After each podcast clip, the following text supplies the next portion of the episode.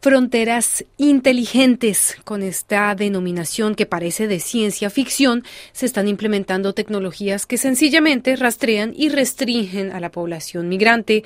Así lo explica Amnistía Internacional, que ha publicado un informe sobre el uso de la inteligencia artificial en los sistemas migratorios en Europa y en Estados Unidos.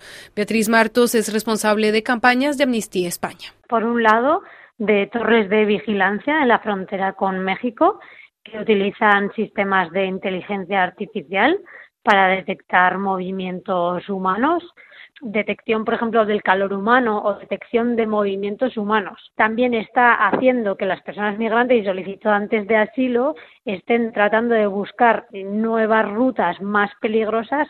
Finalmente, lo que hace es acrecentar el riesgo que tienen las personas migrantes y solicitantes de asilo de en México sufrir tortura, sufrir violencia sexual, sufrir secuestros. Pero también la obligación de a las personas que quieren entrar en Estados Unidos aunque sea como solicitantes de asilo, de descargar una aplicación móvil eh, en la cual les obligan a introducir todos sus datos personales, incluida una foto destinada al reconocimiento facial.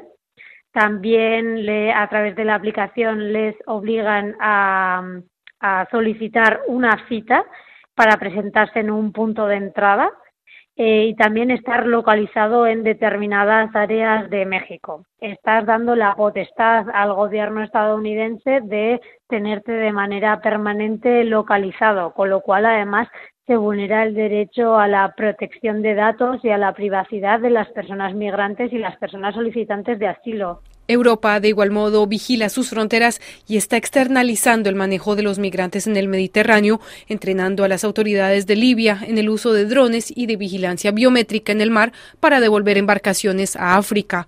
Los países europeos también explotan herramientas digitales que hasta hace unos años eran impensables. Señalamos como Letonia, Hungría y Grecia están utilizando sistemas de inteligencia artificial que conllevan detectores de mentiras virtuales que eh, a toda persona en movimiento que quiere traspasar estas fronteras se le somete a detectores de supuestas mentiras, pero basadas en patrones universales como el movimiento de los músculos faciales o eh, la, frecuencia con la que guiñan los ojos, cómo desvían la mirada, que son patrones pseudocientíficos.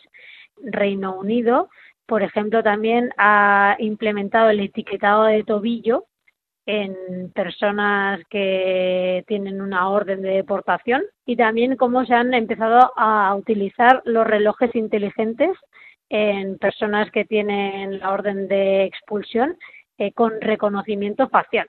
Con lo cual, lo que denunciamos es cómo esta tecnología de inteligencia artificial que podría servir para proteger y reforzar la seguridad de las personas que ya de por sí necesitan una mayor protección, como son las personas migrantes y solicitantes de asilo, por el contrario, se está utilizando para estigmatizarlas, por tanto, vulnerar su derecho a la libertad de movimiento y a ser protegido de la devolución y eh, están siendo sometidos a arresto arbitrario y a detención gracias al uso de estas tecnologías. Era Beatriz Martos, responsable de campañas de Amnistía Internacional España.